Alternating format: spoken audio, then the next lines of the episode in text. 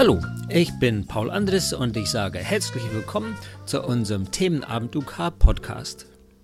PRD hat viele Online-Angebote, um über unterstützte Kommunikation mehr zu lernen. Aber Themenabend UK ist wirklich was Besonderes. 20 bis 25 interessierte Fachleute treffen sich regelmäßig online, um über weiterführende Fachthemen zu diskutieren. Bei jedem Treffen stellt ein Mitglied einen Fachartikel vor und anschließend haben wir die Gelegenheit, gemeinsam zu diskutieren. In dieser Podcast-Reihe stellen wir ausgewählte Artikel und die darauf folgende Diskussion in gekürzter Fassung vor. Heute hören wir von Kordle Birngruber. Kordle ist akademische Sprachtherapeutin und arbeitet als sonderpädagogischer Fachdienst in München. Sie ist eine beliebte Referentin bei der Gesellschaft für unterstützte Kommunikation und eine sehr aktive Teilnehmerin hier bei Themenabend UK. Heute fasst Kordler den Artikel AAC Modeling Intervention Research Review zusammen. Ein Artikel von Sam Sennett, Janice Light und David McNaughton, drei Große der internationalen UK-Forschung. Also sage ich herzlich willkommen, Kordler. Ich gebe das Wort jetzt an dich weiter und ich bin sicher, wir werden jetzt alle eine Menge dazulernen. Das hoffe ich. Ja, also, der, den Artikel hat mir der Paul geschickt, der ist nämlich aus einer Zeitschrift, die äh, ich nicht äh, besitze, noch wusste, dass es sie gibt, also Research and Practice for Persons with Severe Disabilities. Er ist auch erst ein gutes Jahr alt, das ist natürlich sehr schön. Und es geht im Prinzip um eine Übersicht über die Forschung zu Modeling in der unterstützten Kommunikation. Die Autoren fangen damit an, dass sie uns erzählen, warum sie diese äh, Übersicht über die Forschung so besonders wichtig sind und steigen tatsächlich ein damit, was, was man aus der linguistischen Forschung zu Spracherwerbsprozessen bei normal sprechenden Kindern weiß. Ähm, und sie finden es deshalb so wichtig zu gucken, wie die Modeling-Techniken in der UK-Intervention äh, funktionieren oder wie viel die eingesetzt werden und was die bringen, weil man einfach aus der linguistischen Forschung weiß, dass der sprachliche Input innerhalb vom Spracherwerbsprozess eine sehr, sehr große Bedeutung hat. Und da finden sich auch in anderer Literatur, also zum Beispiel zum Erwerb von Gebärdensprache oder eben auch natürlich in Literatur zur Erwerb von Formen der unterstützten Kommunikation, finden sich da auch Hinweise, dass das besonders wichtig ist. An mancher Stelle war ich wirklich, fand ich es lustig, wie was ausgedrückt ist. Es ist jetzt hier tatsächlich eine wörtliche Übersetzung. Also zum Thema Sprachentwicklungen bei Kindern, die Lautsprache erwerben, stand da wirklich, für viele Menschen ist die Lautsprache das primäre sprachliche Werkzeug. Ich würde sagen, für sehr viele bis für die meisten. Und ähm, dass man auch weiß, dass die Entwicklung von, von eben diesen, diesen höher entwickelten Sprach- und Sprechfähigkeiten und auch Fertigkeiten in so einem fließenden Ablauf in der Kindheit und Jugend passieren. Da werden auch einige Studien angeführt. Ganz wichtig dabei ist, dass das ähm, hier auch äh, sehr im, in den ersten Lebensjahren, ich würde behaupten, im, vom ersten Lebenstag an, die kommunikativen Fähigkeiten sich entwickeln und die entwickeln sich aber eben auf einem Hintergrund von reichhaltigen sprachlichen Modellen, die die Kinder dauernd zur Verfügung haben. Also jeder Erwachsene, der mit Kindern zu tun hat, beteiligt Kinder an vielen und reichhaltigen sprachlichen Interaktionen, die eben dazu beitragen, dass sich Sprache und Sprechen entwickeln kann. Und was sich dabei eben findet, wenn sich, wenn man auch die linguistische Forschung anschaut, ist, dass es eine ganze, ganz starke positive Korrelation zwischen der Anzahl gehörter Wörter und der sprachlichen Entwicklung äh, von Kindern gibt. Da steht tatsächlich eine sehr interessante Zahl drin, dass sich nämlich Kinder quasi äh, von von quasi Beginn ihres Lebens bis äh, sie vier Jahre alt sind, circa 26 Millionen Wörter gehört haben. Äh, Janice Light, die ja auch eine der Autoren von diesem Überblick hier ist, äh, hat das 1997 als magische Periode äh, bezeichnet, in die Zeit, in der die Kinder von präintentionalem und präsymbolischer Kommunikation bis hin zur Nutzung von komplexer Syntax und äh, vielfältigem Vokabular kommen, das jetzt bei der Lautsprache zur Verfügung äh, steht. Und das geschieht eben auf der Basis von einer großen Anzahl von sprachlichen Modellen, also quantitativ eine große Anzahl und eben reichhaltigen sprachlichen Interaktionen, also qualitativ hochwertigen Beispielen, die die Kinder haben. Dann setzen Sie so ein bisschen dagegen, welche äh, Sprachentwicklung bei Kindern die UK nutzen, wie das da aussieht. Und da ist völlig klar, dass man alternative Methoden braucht, um die äh, Kommunikations- und Sprachentwicklung da quasi äh, anzuschieben. Und sie schauen besonders auf die Kinder mit den komplexen kommunikativen Bedürfnissen, die immer so schön Complex Communication Needs heißen, CCN. Und die brauchen natürlich Zugang zu UK-Methoden, die den Einsatz von verschiedenen Modalitäten ermöglichen, also Lautsprache, Vokalisationen, Gebärden und Handzeichen, Schrift, Bilder und Symbole oder eben auch Sprachausgabegeräten. Die Erfahrungen von Kindern mit eben diesen Complex Communication Needs unterscheiden sich sehr deutlich von denen, äh, die, die lautsprachliche äh, kommunizierende Peers machen. Denn erstens erfahren die Kinder mit diesen komplexen äh, kommunikativen Beeinträchtigungen oder mit diesen Bedürfnissen selten, dass Erwachsene ihr Gerät oder ihr Kommunikationssystem modellieren. Und zweitens ähm, gibt es viel wesen, we weniger, wesentlich weniger ähm, Interaktionen, in denen sie ihr Kommunikationssystem einsetzen können. Jetzt haben die sich in, dieser, in diesem Überblick quasi Interventionsansätze ähm, auf der Basis von UK-Modeling angeschaut. Ähm, also die Sache ist um eine stärkere Symmetrie zwischen dem sprachlichen Input und dem Output, der erreicht werden soll, hinzukriegen, ist es schon lange klar, dass es Modellieren von UK-Formen braucht, also auch durch den entsprechenden Kommunikationspartner braucht. Und da gibt es eine ganze Reihe von ähnlichen, und Sie nennen es Intervention Packets, also wirklich Interventionspaketen, die eben interaktives Modellieren des UK-Systems zum Inhalt haben. Das ist einmal das, was ich glaube am, am bekanntesten bei uns zumindest ist als Wort Aided Language Stimulation. Ähm, das gibt aber auch den Augmented Input und Natural Aided Language und Aided Language Modeling und Aided AAC Modeling und die haben äh, im Detail Unterschiede, aber im Großen und Ganzen sind die sich sehr ähnlich. Also die Interventionsansätze auf der Basis von UK-Modeling haben zwei Hauptbestandteile. Einmal sozusagen soll der Kommunikationspartner das Nutzen des UK-Systems des Kindes, während er selber quasi spricht, nutzen. Ähm, und das zweite Wichtige ist, dass dieses Modellieren immer im Kontext einer natürlichen sprachlichen Interaktion stattfindet. Also dass es nicht um irgendeine äh, Übungssituation geht, äh, wo es wirklich äh, darum geht, da Schritt für Schritt was abzumachen, sondern dass es in einem Kontext von einem Dialog auch stattfindet.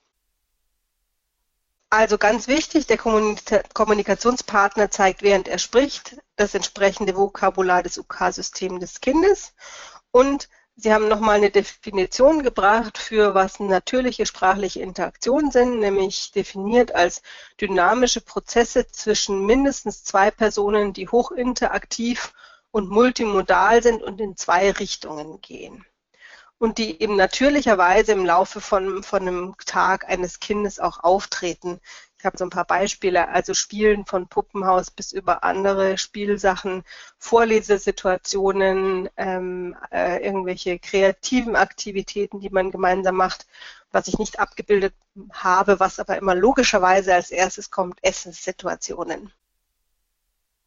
Ähm, das Ziel von der Übersicht über die Literatur ähm, war jetzt quasi zu gucken, welchen Einfluss diese Methode quasi, also dieses Modeling ähm, auf das Erlernen von so einer UK-Sprache hat.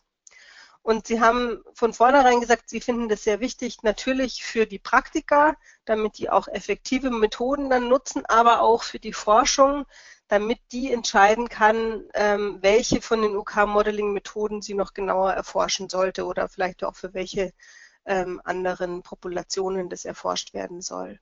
Es gibt mindestens eineinhalb Seiten sehr, äh, auch für jemanden, der mal Statistik gelernt hat, schwierige äh, Details zur Methode, über die Suchkriterien und die Evidenzanalyse, wie sie überhaupt die untersuchten Forschungsartikel ausgewählt haben, die erspare ich uns.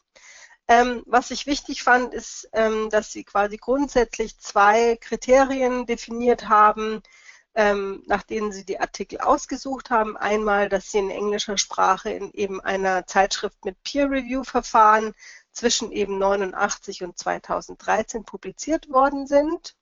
Da kommt nochmal die Studie von Carol Gusens. Ähm, und das Zweite ist, dass quasi eine der primären Interventionsvariablen von der Untersuchung das Modellieren eines UK-Systems im Rahmen einer natürlichen sprachlichen Interaktion ist. Insgesamt gibt es also hier einen Überblick über zehn Studien, neun Single-Case-Design-Studien und eine Group-Design-Studie.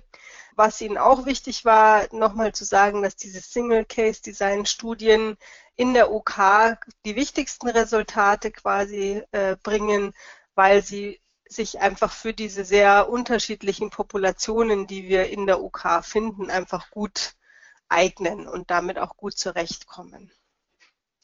Nichtsdestotrotz ist die Group Design Studie, auf die wir nachher kommen, besonders interessant. Die unabhängige Variable in allen Studien waren eben diese Interventionspakete. In sieben Fällen wurden die ganz die Komponenten von den Interventionen ganz äh, explizit benannt, nämlich UK Modeling, also wirklich Modellieren des äh, UK-Systems des Kindes, ähm, oft Sprachausgabegeräte, aber manchmal auch Papiertafeln etc. Dann natürlich Fragen stellen, zeitliche Verzögerungen. Manchmal habe ich da auch dann im Text jetzt warten geschrieben. Ihr kennt ja das alles, warten und zählen, zählen bis 10 oder 20. Und dann auch natürlich das wichtige Reagieren auf alle Kommunikationsversuche des Kindes bzw. des äh, Gegenübers. Ähm, in drei anderen Studien gab es quasi, äh, wurde das nur umschrieben, welche, welche Sachen da dazu gehört haben, aber ähm, sie waren grundsätzlich ähnlich die Teilnehmer. Also an diesen neuen Single-Case-Design-Studien haben insgesamt 31 Probanden teilgenommen. Die waren von zwei Jahren, elf Monaten bis zwölf Jahre, im Durchschnitt äh, fünf Jahre und neun Monate. Ähm, 21 waren unter sechs Jahren und zehn zwischen sechs und zwölf Jahren alt. Die Formen der Behinderungen waren unterschiedlich. Es gab neun Kinder mit Zerebralparesen, sieben mit Down-Syndrom und 15 andere. Da waren sehr verschiedene Sachen drin. Also Kinder im Autismusspektrum, Entwicklungsstörungen, auch kindliche Sprechapraxie und ein paar Syndrome wie zum Beispiel das Prader-Willi-Syndrom, wobei das ja manche Anteile der Autismus-Spektrum-Störung auch hat. Und die Group Design Studie mit wirklich vielen Probanden, gerade im Feld der UK mit 63, nämlich im Alter zwischen zwei und drei Jahren, das waren alles Kinder mit Entwicklungsverzögerungen und die wurden eben untereinander verglichen. Wie genau sehen wir nachher noch. Wichtig war, dass alle Probanden in so einem Stadium waren, dass sie gerade frühe kommunikative Kompetenzen erworben haben. Also Sachen wie Turn-Taking Vokabularkenntnisse, morphologische Kenntnisse, Nutzen von mehr Symboläußerungen. Also auch die Älteren waren sozusagen auf einem Stadium, wo sie sehr frühe Kompetenzen erworben haben. Die Kommunikationspartner ist auch ganz interessant. Ähm, das waren ähm, in, in allen Studien zusammengenommen fünf davon Sprachtherapeuten, Vier waren Eltern und dann gab es quasi äh, noch Lehrer oder klinische Assistenten. Nur die Group Design Studie hat eben zweierlei Kommunikationspartner auch untereinander verglichen, nämlich einmal Eltern und klinische Assistenten in quasi einer Situation. Das kann man nachher dann sehen. Die Ergebnisse der Studien. Also es wurde genau geguckt, wie diese UK-Modeling-Interventionspakete, äh, mit denen die Bekin Kinder, die quasi so eben am Beginn ihrer kommunikativen Entwicklung standen, versorgt wurden. Und die haben klinisch relevante Effekte in vier wichtigen Teilbereichen gezeigt, in pragmatischen, semantischen, syntaktischen und morphologischen Fähigkeiten. Da gehe ich nachher nochmal einzeln auch drauf ein, was da was gezeigt hat und wie sie das erforscht haben. Also was sich auf jeden Fall quasi ähm, rausge was aus in allen zehn Studien rauskam, ist, dass es zu vermehrten kommunikativen Turns äh, kam, die die Kinder wahrgenommen haben, dass Vokabularkenntnisse hinzugewonnen wurden, dass vermehrt Multisymbolaussagen gemacht wurden und ähm, dass auch Wissen über frühe morphologische Formen gezeigt wurde. Also quer durch die Ergebnisse von allen zehn Stunden gab es positive Resultate bei allen beteiligten Gruppen von Kommunikationspartnern.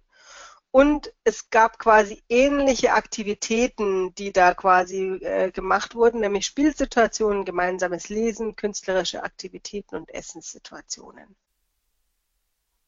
Also zu den pragmatischen Fähigkeiten. Da gab es ähm, zwei Studien, ich nenne die nicht immer. Die zwei Studien, die haben quasi geguckt, äh, wie die Verbesserung der pragmatischen Fähigkeiten von kommunikativen Anfängern durch die Erhöhung der Frequenz von kommunikativen Turns quasi gemacht werden können. Da ging es tatsächlich um Sprachausgabegeräten.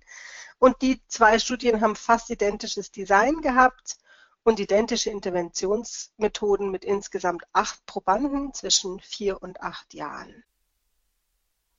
Das Setting war so, dass die Forscher mit den Eltern die Strategie Lesen, Fragen und Antworten geübt haben oder denen jetzt gezeigt haben, die dann in zehnminütigen gemeinsamen Lesesituationen angewandt wurden.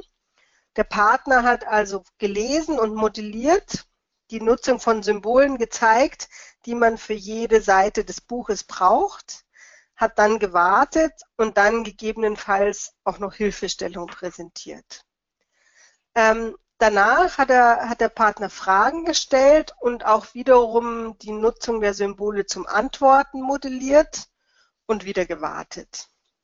Und er hat auf jeden kommunikativen Versuch des Kindes ähm, mit der passenden Antwort reagiert und hat eben auch dann dabei immer das UK-Modell gemacht. Das Ergebnis bei diesen beiden Studien waren, dass es quasi durchgängig klinisch relevante große und sofortige Verbesserungen bei der Anzahl der kommunikativen Turns gegeben hat, ausgehend eben von der Messbasis am Anfang. Dann kommen wir schon zu den semantischen Fähigkeiten. Da gab es drei Single-Case-Design-Studien und eben diese Group-Design-Studie. Und die berichten von graduellen Verbesserungen. Also da ist es nicht ganz so klar in diesen Vokabularkenntnissen als Reaktion auf die, das UK-Modeling. Zwei von diesen Single-Case-Design-Studien hatten sehr ähnliche Herangehensweisen. Die einen haben zwei Kinder mit Autismus-Spektrum-Störung untersucht und die anderen haben mit drei Kindern mit Entwicklungsstörungen gearbeitet. Also das Setting war einmal so, dass, äh, beziehungsweise bei zweimal so, bei Jager und bei Harris und Reichle, dass quasi zwölf verschiedene Wörter, hauptsächlich Nomen, so als Anmerkung, in Spielsituationen quasi als Ziel äh, genommen worden sind und es wurden quasi pro Aktivität vier Wörter geübt.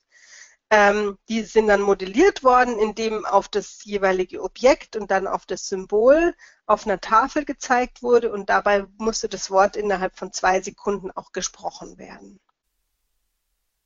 Bei den anderen, also das ist die dritte Studie, Dada und Alarm, die haben ähm, mit einer Gruppenaktivität mit vier Probanden mit Zerebralparese und Down-Syndrom gearbeitet.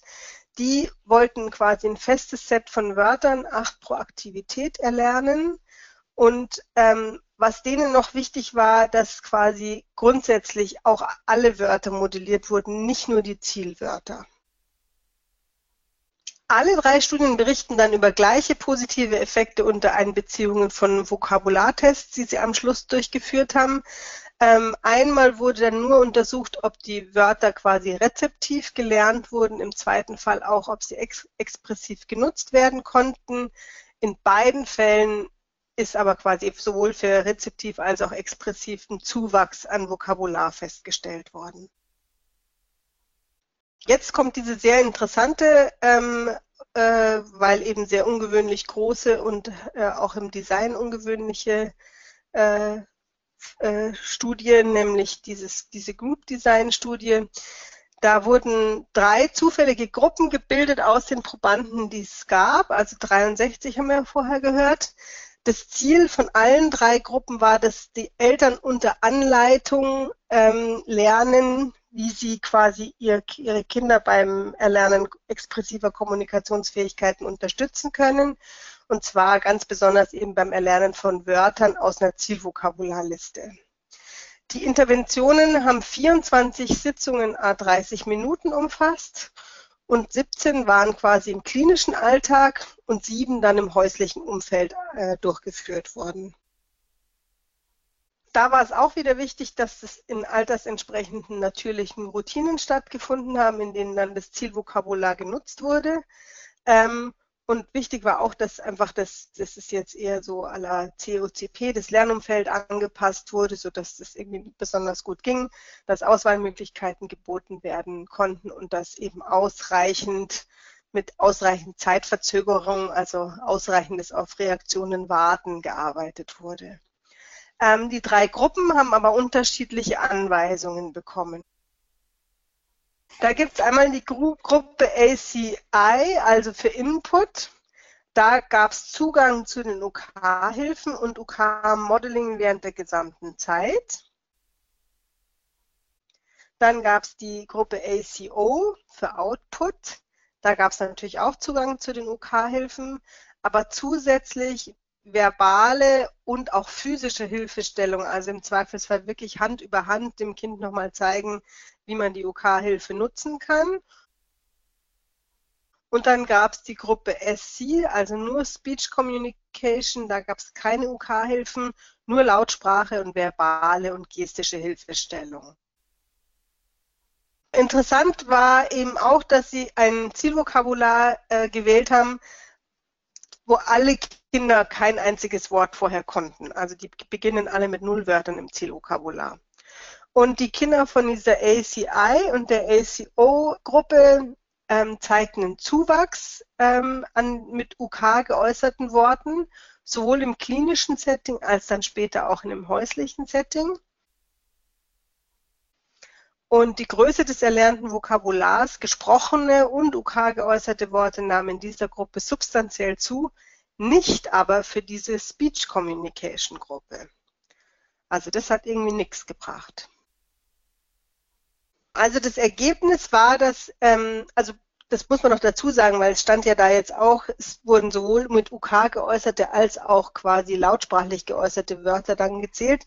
Ähm, es gibt gab viele Kinder, die gar keine Lautsprache genutzt haben, aber bei allen kam, also oder überall nahm trotzdem quasi Lautsprache ein bisschen zu. Was so eine, ein Nebeneffekt ist, nochmal zu sagen, übrigens, die Nutzung von UK behindert die Sprachentwicklung, also auch die Lautsprachentwicklung hätte ich ja besser schreiben sollen, nicht. Das war nur so eine Nebenstraße, die die noch genommen haben, um zu sagen, auch das beweist wieder, ähm, dass auch Kinder, die vorher keine Lautsprache hatten, hinterher vielleicht ein bisschen mehr hatten und die, die eine hatten, die auch nicht verloren haben. Genau, syntaktische Fähigkeiten, das ist jetzt schon das nächste Thema. Ähm, drei Studien beweisen eben den Zuwachs an syntaktischen Fähigkeiten in Form von so einer erhöhten Nutzung von Multisymbolaussagen. Das waren insgesamt elf Probanden im Alter zwischen zwei und fünf Jahren mit verschiedenen Behinderungen. Bei Binger und Light ähm, haben sie in Spielsituationen Multisymbolaussagen modelliert und diese Multisymbolaussagen kamen mindestens 30 Mal innerhalb von 15 oder 15-minütigen Spielsituationen vor. Also die haben jetzt schon sehr versucht, ähm, einfach da die Frequenzen mal zu erhöhen von dem Modellieren. Und dann gibt es eine Studie, die dann, oder zwei Studien von Binger, die dann da, darauf folgen, 2008 und 2010. Die haben eben das, was ich vorher schon beschrieben habe, dieses Lesen, Fragen, Antworten, Strategie ähm, nochmal benutzt und haben quasi während des Lesens so Multisymbolaussagen modelliert, immer drei pro Seite des Buches. Und da kann man auf jeden Fall sagen, dass es eine ganz, äh, ganz deutlich positive Effekte gab von, bei acht von neun Probanden, dass diese syntaktischen Interventionen geholfen haben und dass die Fähigkeiten besser geworden sind. Also zu den morphologischen Fähigkeiten gab es quasi äh, nicht so viel, aber ähm, immerhin sozusagen diese eine Studie, die zeigt, dass die morphologischen Fähigkeiten bei drei Probanden durch das Modellieren besser geworden sind. Die haben, ähm, ich habe das jetzt Englisch gelassen, weil das im Deutschen ja gar keinen Sinn macht, die haben den äh, Erwerb von Morphemen wie dem Plural S, dem Present Progressive ing und dem Past Tense ed und dem Possessive s quasi ähm, untersucht und dazu folgendes Design. Also das Setting war so, dass ähm, die Intervention quasi die Umformung der Zielform gezeigt hat. Also die haben quasi gesagt, he is go und dann haben sie am Sprachausgabegerät gezeigt, wie man aus dem go ein going macht. Und das Ergebnis war, dass es bei allen drei Probanden ganz deutliche Verbesserungen ähm, bei den korrekten morphologischen Formen gab im Vergleich zur Messbasis, die sie vorher erhoben haben. Genau, also insgesamt ähm, wurden bei den zehn betrachteten Studien festgestellt, dass UK-Modeling in diesen natürlichen sprachlichen Interaktionen in Kombination mit eben anderen Modellierungstechniken wie dieser zeitlichen Verzögerung oder dem Umformen oder eben diesem immer auch gleich reagieren auf die kommunikativen Versuche des Kindes bei den Kindern beobachtbare Verbesserungen der expressiven und rezeptiven Sprache gebracht haben. Diese positiven Resultate fügen sich sehr gut in die bekannten Spracherwerbstheorien ein, die eben dem sprachlichen Input so einen großen Einfluss beimessen. Also ganz wichtig zu sagen, UK-Modeling ist einfach ein ganz grundlegender Baustein in der UK-Förderung und mit UK-Modeling meinen wir hier hauptsächlich tatsächlich das Mitnutzen ähm, des UK-Systems des Kindes. Was am Schluss noch kommt, und das fand ich ganz spannend, einfach nochmal zu sagen, welche Implikation hat es denn eigentlich für die Forschung? Da haben sie nochmal gesehen, dass das tatsächlich ja wirklich nur mit sehr kleinen Kindern zum großen Teil gemacht wurde. Also es wäre wichtig, das nochmal für ältere Probanden anzugucken, auch nochmal für andere Behinderungsformen äh, detaillierter anzugucken, Autismus-Spektrum-Störungen. Es war ihnen auch wichtig, das einfach nochmal zu gucken, wie ist es bei Kindern mit motorischen Einschränkungen, wo es eben um alternative Ansteuerungsmethoden auch geht. Und Sie haben auch vorgeschlagen, nochmal einen genaueren Fokus auf die einzelnen Teilbereiche zu gucken, auch eben in Abhängigkeit zu anderen Fähigkeiten und da haben sie genannt eben dieses Fast Mapping oder auch Joint Attention, so Sachen, die man beim zum Beispiel Vokabularlernen ähm, bei Kindern weiß, dass es gibt einfach Kinder, die besser sind im Fast Mapping und die lernen an sich halt Vokabular schneller als andere. Könntest du noch ein bisschen zur Fast Mapping was sagen? Also da kann ich nur, nur wenig sagen, aber da habe ich, hab ich mir auch ein bisschen was angelesen. Ja. ähm, es gibt quasi sowas, dass Kinder ja manchmal wirklich Wörter erlernen, nachdem sie sie einmal nur gehört haben. Okay. Und ähm, da gibt es eine Theorie, dass quasi Kinder relativ schnell, natürlich nehmen die aus dem äh, semantischen Umfeld, in dem sie das Wort gehört haben, schließen die auf eine Bedeutung und manchmal ist die auch falsch, aber manchmal erscheinen ihnen Wörter irgendwie so gut, dass sie die nach einmal hören schon können. Und dann gibt es sozusagen weitere Schritte von Mappings, wo sie dann nochmal eben die verfeinern in der Bedeutung. Aber da gibt es eben Studien dazu, dass es da Kinder gibt, die das deutlich schneller können als andere. Also sprich, die grundsätzlich Vokabular schneller erlernen als andere. Und da wäre jetzt mhm. mal so die Sache zu gucken, sind es eh die Kinder, die dann da profitieren vom OK-Modeling, eh welche, die vielleicht schnell Vokabular lernen oder profitieren da auch die, die sich eh schwerer tun davon? Das fand ich noch sehr interessant. ähm, weil sie das nochmal deutlich betont haben, was man beachten muss tatsächlich. Die Frequenz von dem angebotenen UK-Modeling, die ist so weit abgeschlagen von dem, was normale Kinder an Mod Models für ihre Form des Sprechens, nämlich die Lautsprache haben, dass man da schon nochmal gut gucken muss. Und Sie haben eben da auch so schöne Zahlen genannt. Der sprachliche Input für dreijährige Kinder sind durchschnittlich 1250 Wörter pro Stunde. Und in den untersuchten Studien, auch bei denen, die, am, die viel gemodelt haben, waren das maximal 16 bis 240 Wörter pro Stunde. Also wenn man sagt, es gibt einen ganz engen Zusammenhang zwischen ähm, wie viele Modelle die Kinder quasi haben und wie gut sie lernen, dann müssen wir dieses Modeling auch in der Frequenz enorm erhöhen.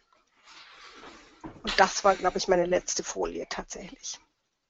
Danke, dass du das so toll zusammengetragen hast und vorgetragen hast. Wir machen erstmal die Diskussionen, gucken, ob du noch mithalten kannst bei den Fragen. Leicht, ne? hoffe ich doch. Äh, Schau mal. Ja. Zwischendurch gab es von der Michelle, da war die Frage, fand das Modeling auch bei, ähm, bei der Output Gruppe nach. Ja, ja, ja.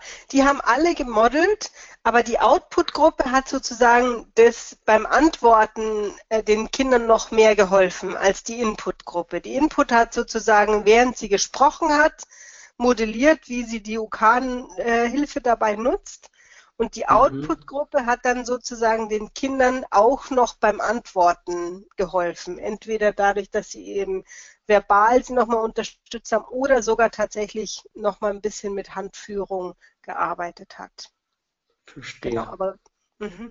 ich habe tatsächlich, wie ich das gelesen habe, gedacht, ähnlich wie du, Paul, wie wir gestern gesprochen mhm. haben, das ist natürlich mhm. so, eine, so ein bisschen so eine äh, Frage schon von ähm, wie zulässig ist es quasi bei so einer langen Intervention, da einfach so eine arme Gruppe zu bilden, die nur mit, die nur weiter lautsprachlich kommuniziert. Also das ist ja, ethisch das ein bisschen schwierig. Ja. Da haben Sie 24 Sitzungen, das heißt dann ein halbes Jahr.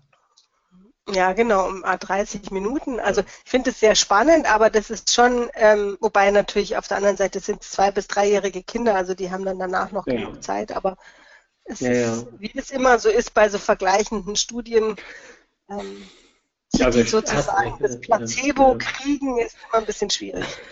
Okay, wie sieht's aus? Kerstin hat ihr Mikro eingeschaltet, der vielleicht möchte sie was sagen. Erstmal schönen guten Abend an alle. Hallo Nein, ich denke, dass Hallo, Hallo Cordler Fast Mapping wird halt dann aktiviert, wenn ähm, das Kind so circa 50 Wörter aktiv spricht. Ja. Und ähm, ja, und dann baut das Kind eben innerhalb von kurzer Zeit, also ungefähr von sechs Monaten dann den Wortschatz von 50 auf 250, 300 Wörter aus und irgendwann schaltet sich dieser Fast Mapping Mechanismus aber dann wieder aus. Nur wichtig ist eben, dass der äh, sehr stark biologisch gesteuert wird. Ja. ja und wie inwieweit genau. das jetzt bei Kindern äh, mit diesen ähm, Complex Communication Needs oder auch jetzt beim ja. genetischen Syndrom überhaupt da ist. Ich glaube, da gibt es noch ähm, sehr wenig Forschung zu. Also das wollte ich nochmal so genau, ähm, spezifisch sagen. Ja. ja. und der ist quasi äh, auch das Fast Mapping, also auch ein bisschen die Erklärung für diesen Wortschatzspurt, warum das dann plötzlich so ja. schnell geht. Ja. Weil sonst wäre das, das ist, ja.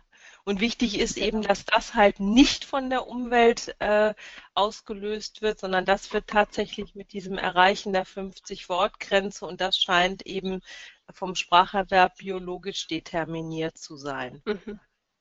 Genau. Und die, wenn die Kinder zwei Jahre alt waren, ist es natürlich genau in der Zeit passiert, dann ja. wo das eh, ja, ja. Ja, Insofern, das ist halt für, ein, für einen Spracherwerb ist es dann natürlich perfekt, weil sich daran direkt die Satzentwicklung anschließt und ich dann zwischen 24 und 36 Monaten im normalen Spracherwerb dann ja auch den Erwerb der Verb-Zweitregel habe und dieser wichtigen grammatischen Regeln. Also das ist im physiologischen Spracherwerb schon super aufeinander ähm, aufgebaut. Und das jetzt für UK zu nutzen, ist äh, wäre klasse, wenn es gelänge. Ja. Ja, wenn es das also, gäbe. Aber da, da ist ja jetzt auch schon so, es spricht ja auch schon wieder dafür, dass man einfach wirklich mit der UK wahnsinnig früh anfangen sollte. Ja. Wenn man jetzt mal davon ausgeht, dass vielleicht die ein oder anderen Kinder das schon mitbringen würden ähm, und rezeptiv gäbe es ja vielleicht sogar das ein oder andere Kind, was da schon wäre, ähm, dann wäre das natürlich super. Ja. Ich, ich wollte gerne was sagen. Hier ist Uta. Okay, ja. Hallo Uta. Ha, hallo Paul, hallo Kerstin, hallo Cordula. Ähm, ich habe im Chatfenster gerade die Frage gelesen, ist das Fast Mapping vom Le Lebensalter abhängig oder ähm, gilt das mit der 50-Wörter-Grenze unabhängig vom Lebensalter?